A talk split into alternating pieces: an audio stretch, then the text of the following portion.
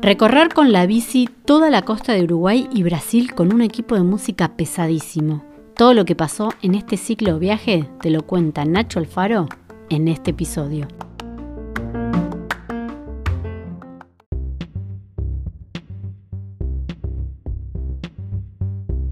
Este es el podcast Viajar es vivir dos veces. Una historia en marcha.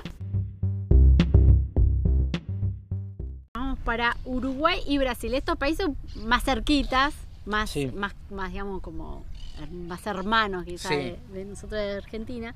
Limítrofes. Limítrofes, exacto. Pero te clavaste 4.900 kilómetros en, en bici en 76 días. Y acá lo curioso es que te llevaste un equipo de, de sonido que era una, Sí. una cosa, un bodoque Sí, era un bodoque tremendo.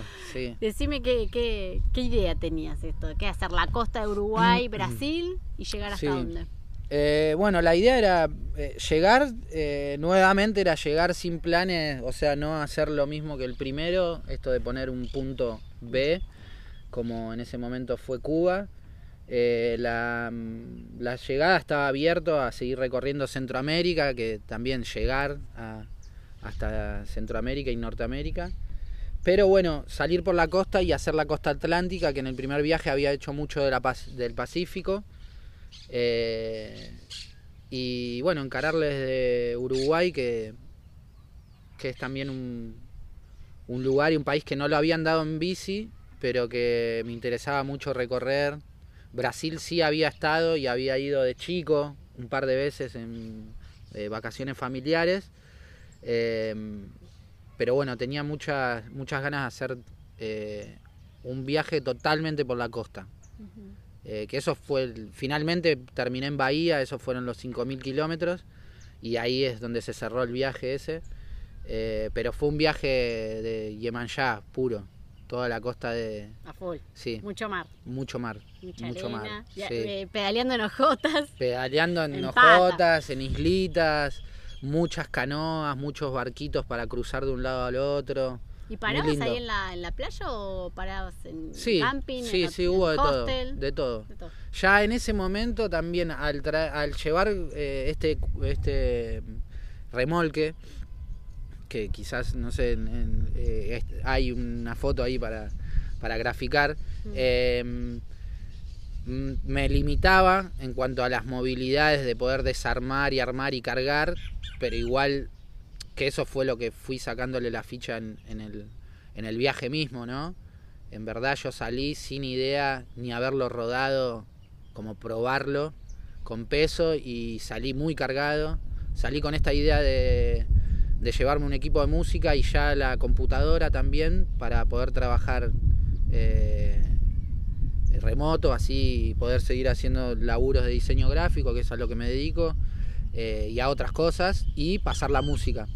Eh, en ese momento me había, me había conseguido un parlante eh, marca Vergara, que es muy conocido en, en, en la- en los grupos de, de música callejera y de, de ese tipo de, de espectáculos.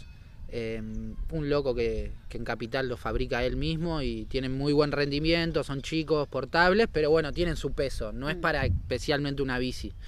Eh, como 10 kilos solamente pesaba Uh, el ah, cuadradito un de, parlante. Más la computadora, más eh, el carro mismo, más las cosas que llevaba. Terminé como arriba de 60 kilos, que era una guasada. Y se fue complicando. En un momento me acostumbré a, a- a moverme con esa carga. eh, pero obviamente no podía hacer bajadas a un gran velocidad, con todas esas cosas. Hasta que llegué a partir el cuadro, el, no el cuadro de la bici, sino el carrito mismo. Y en ese momento también decidí en venderlo, en verdad, trocar el parlante. Lo troqué por un tatuaje con un tatuador que me crucé ahí, que él justo estaba queriendo un, un parlante portátil. Él viajaba con su familia, hijos, todo de, de feria, así. Mm. Eh, entonces siempre tenían posibilidad de cargarlo a un bondi, a, un, a otro transporte que era más fácil. Y bueno, esa fue, ese fue el final de- del parlantecito, pero ese parlante me acompañó hasta para ti. Ah, bien. Eh, fueron bastantes, sí, fueron como 3.000 kilómetros seguro, eh, un poco Y más. te colgabas ahí pasando música en la, en la playa. Y me colgaba así en la playa, en la ciudad, eh, en diferentes lugares. La idea era intervenir los espacios con música y a partir de eso fueron surgiendo diferentes como ideas. Eh, una muy buena y que quizás también me siguió motivando para, para seguir haciéndolo. Eh, fue una salida que hice en Florianópolis, en, la- en el campus de la Universidad de Florianópolis. Eh, era un momento en el que me estaba quedando con estudiantes eh, de esa. Hay muchos, muchos, muchos estudiantes ahí venidos de todo el país. Eh, era una casa de universitarios, que había como cuatro. Era un quilombo la casa. Me dieron un lugar, uno de ellos era bicicletero eh, y era biciactivista. También trabajaba en una organización que se llama Bike Anjo, eh, Án- Ángeles de, de Bici. Que se dedica a enseñarle a, a la gente a andar en bici, tanto a pequeños, eh, nenas y niños y niñas, como a grandes también, y a transmitir así como los las, las leyes de tránsito y cosas para, para incorporar a la bici. Eh, entonces eh, salí a dar una vuelta por la universidad porque eran días en los que ahora no me acuerdo bien qué problemática eh, de guerra había en Medio Oriente, pero era esa zona, eh, una vez más, ¿no? Como no, Como no ahora. era que como ahora. Eh, pero bueno, en ese momento me levanté desayunando con varias noticias de ese tipo, capaz otra más de, de- de algunos lugares. En ese momento estaba bastante agitado Brasil también. Estamos hablando del 2013. 2013. Estaba con muchas salidas eh, multitudinarias a las calles. eh, había lugares en los que se estaba poniendo heavy. Eh, pero bueno, eh, salí a- con la idea de eso, la música siempre me acompaña en todo momento y, y me seleccioné dos temas eh, en, el, en el MP3 que tenía y por primera vez dije, vamos a salir a andar con el parlante en movimiento. Hasta ese momento había me paraba en una esquina o en una plaza o en un lugar y pasaba música. Eh, ahí salí en movimiento. Entonces me cargo estos dos temas en loop Sí. y los paso, los paso, los paso, los paso, los paso. Y es lo que fui a hacer en, la, en, la, en el campus. Eh, me puse a andar, un lugar muy grande, eh, muchas calles, muchos lugares con, con- con canchas, con, con edificios, todo.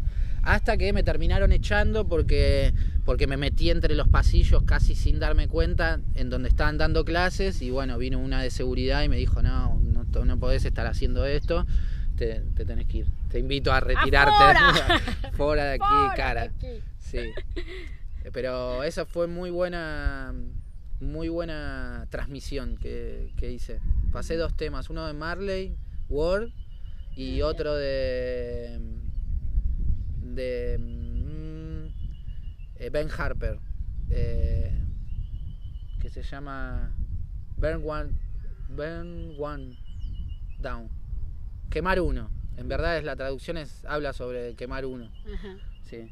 Y de este viaje, eh, ahí estuve leyendo en tu web, que la pueden visitar, es hasta Eh, Hasta guion cuando, guion hasta del medio. guion, claro, hasta guion del medio, cuando.org. Ahí va. Eh, que te tocaron un montón de días de lluvia. Sí, Bueno, Bueno, obviamente Brasil llueve mucho, Sí. vos lo comprobaste Sí. real. real. 11 días seguidos. 10 Sí, días. sí, creo que fueron entre 11 y casi dos semanas.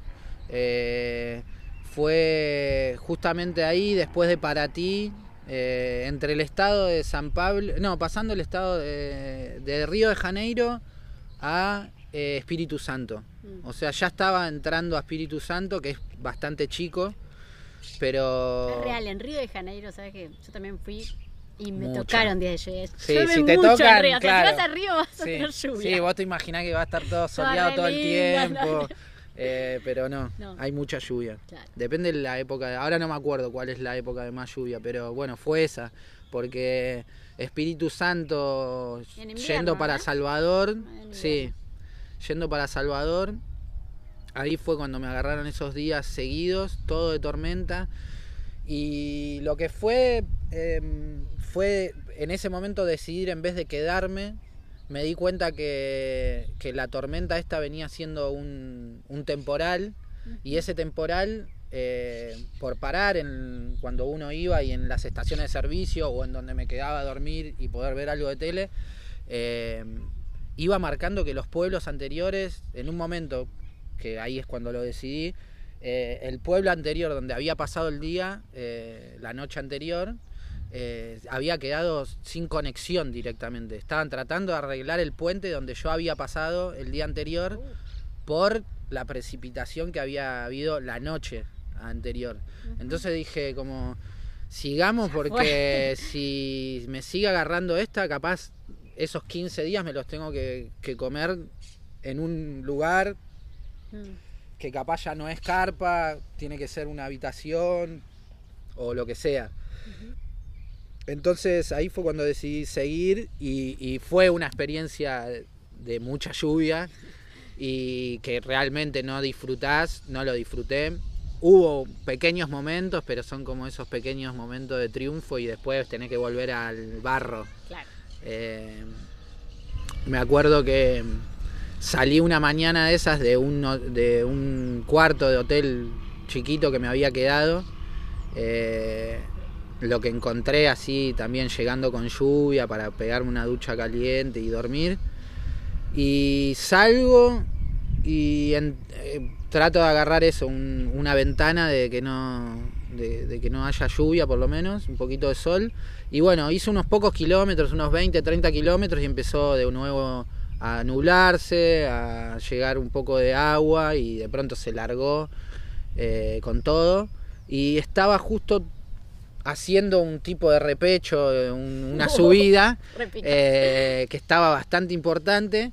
eh, porque esto, se iban juntando los camiones, allá hay muchos camiones, justo estaba por la BR 101, que es la principal que va todo por la costa, y que es la más utilizada por los camiones y todos los autos. Entonces los camiones muy cargados iban muy lento, muy lento, subiendo así, hasta uno se podía agarrar un poco para descansar ahí, que lo suban un poquito. Eh, pero bueno, estaba lloviendo, ya se había alargado con todo. Y nada, yo le venía dando y ahí los, los, los autos que venían a dos por hora porque se había formado una cola me miraban, viste, alguno te tocaba la bocina, alguno te tiraba una- un dedito arriba y qué sé yo. ¿Y dedo ahí no te subían?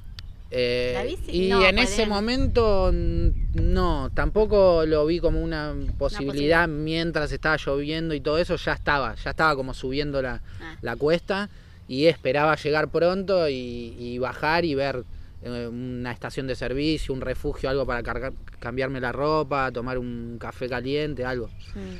Y bueno, fue así, llegué hasta arriba, empecé la bajada y eso nuevamente, con lluvia o sin lluvia, me gusta bajarla. La bajé, la disfruté. Y terminé tipo boxes, al toque había una estación de servicio. Me metí ahí, eh, enseguida me fui al baño a, a cambiar la ropa, así que tenía todo empapadísimo.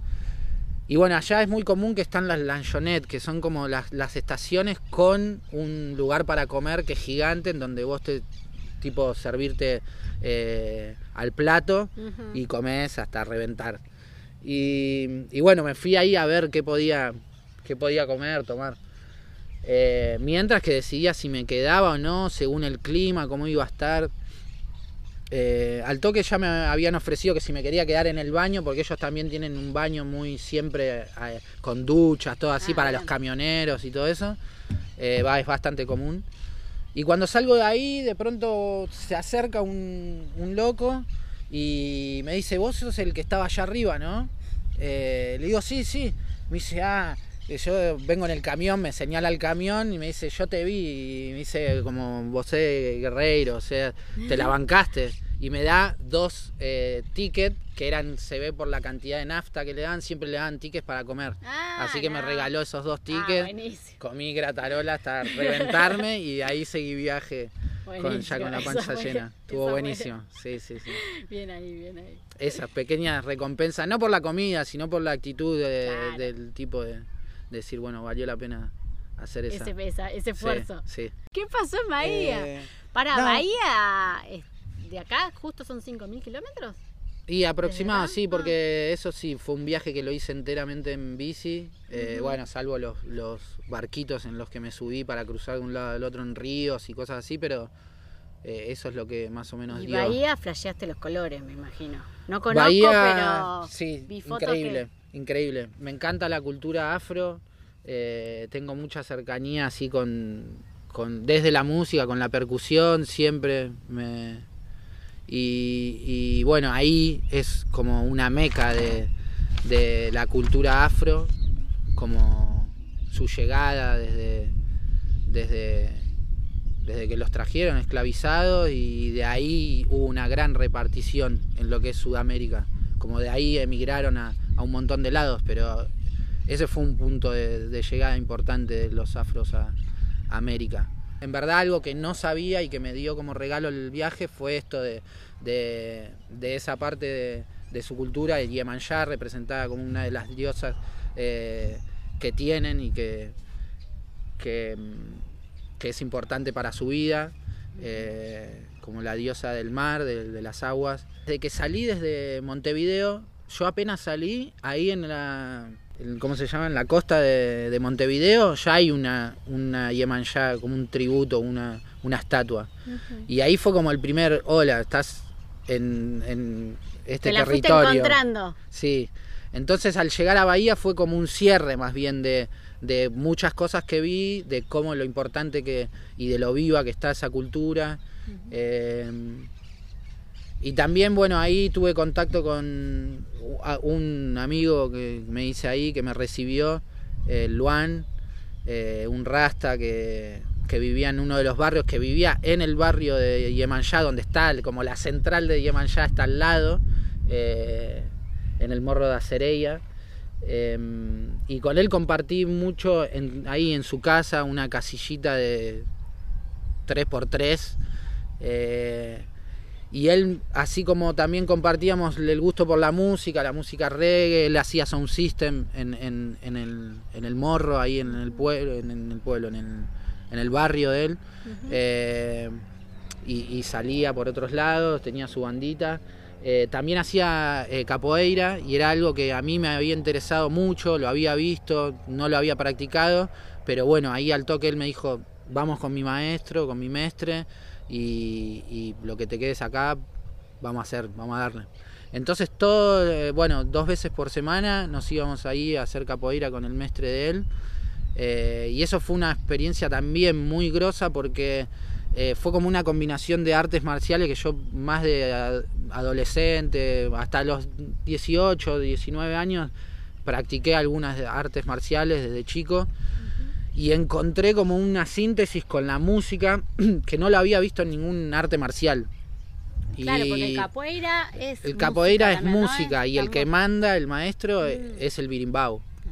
Y eso es, o sea, uno tiene que seguir la música y por eso es muy importante saber eh, portugués, Claro. eh, porque tenés que entender lo que dice. O sea, el, el yogo que se hace en la roda es a partir de lo que toca. Y Ah, por supuesto el que toca el, mirimbo- el birimbau es el maestro, si bien se va pasando, pero es alguien importante también. Eh, ¿Y esa, esa cultura. y está muy la- conectado la eso, la música con... ¿La veías en la calle? O sea, se, se- digamos, el tema de la Sí. percusión, de, era algo Sí. que en la calle se, era común. Sí. Sí, porque bueno, yo también llegué para el Yemanjá, que ahora eh, en febrero, se me va la, la fecha, pero estuve febrero y marzo ahí. Eh, así que vi la fiesta de, de Yemanjá, creo, de la fiesta más popular más grande que vi, así más convocante. Mucha gente, y bueno, y al toque estaba pegado el carnaval. Y el carnaval es una locura directamente ya. Descontrol. Es una locura, fiesta. descontrol total, A fiesta. fiesta. No lo podés, no lo podés creer. No podés creer. Che, y en la fiesta esa de Alemanjá que se meten en el mar, ponen una. ¿cómo? Eh, sí, flores al hacen mar. ofrendas, hacen ofrendas al mar de todo tipo. Eh, se juntan ahí, así como, bueno, ese era el punto del lugar, pero todos en las costas donde estén hacen su ofrenda. Como que tiran una espiritual y después controlan el Sí, bueno, justo, claro, ahí sí. Sí, sí, sí. poner un poquito de, las dos. Sí, un poco de las dos, un poco de las dos. Nada, los, los brasileros, o sea, la, la cultura, esa, esa parte que tienen es eh, de fiesta y de. Es real. Es, real, es real, de disfrute. Mm. De descontrol, bueno, es obvio, ¿viste? Si vos llenás, había paredes de birra, paredes de... Nada más es uno de los carnavales más Es uno de los carnavales más importantes que si bien el de Río de Janeiro es el más eh, turístico mundial y más armado, el de Bahía es más tradicional, pero cada uno tiene igual sus... No son todos iguales. El de Río es de una manera y el de Bahía es de otra. En Bahía, por ejemplo, hay camiones, que ahora no me acuerdo cómo le llaman, en donde salen con bandas enchufadas y todo en vivo a tocar en movimiento. Eso es lo característico que tienen. Ah, Eso en Río no es así, sino que está el Zambódromo, ese, esa parte que se transformó como el desfile. Eh, así que, y después más para el norte hay otros eh, estilos de. Y otros estilos de música, también se, se tocan diferentes estilos de música. Eh, en Bahía, por ejemplo, ahí lo más particular era el samba reggae o, escuchar. Igual hay muchos, muchas cosas más porque tocan un montón de bandas, tocan eh, de, todo, de todo, así como puede estar eso, eh, Carliños Brown, hay otros que, que son de ahí y salen con una camioneta bien equipada y te tocan en la calle y van en movimiento se ponen tocando. Todos a bailar. Y se ponen todos a bailar. No, es increíble, está buenísimo.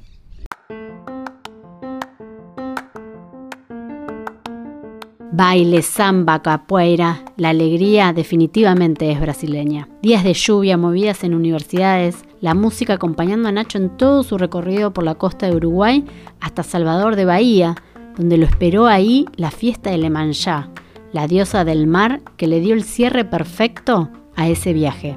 En el próximo episodio damos una buena vuelta por México y América Central en una bici de bambú. Si quieren pueden dejar sus comentarios en mi Instagram, Una Historia en Marcha Podcast, y visitar la web unahistoriaenmarcha.com.ar. También pueden compartir estos podcasts con otros viajeros y otras viajeras. Mi nombre es Maitena y nos escuchamos pronto.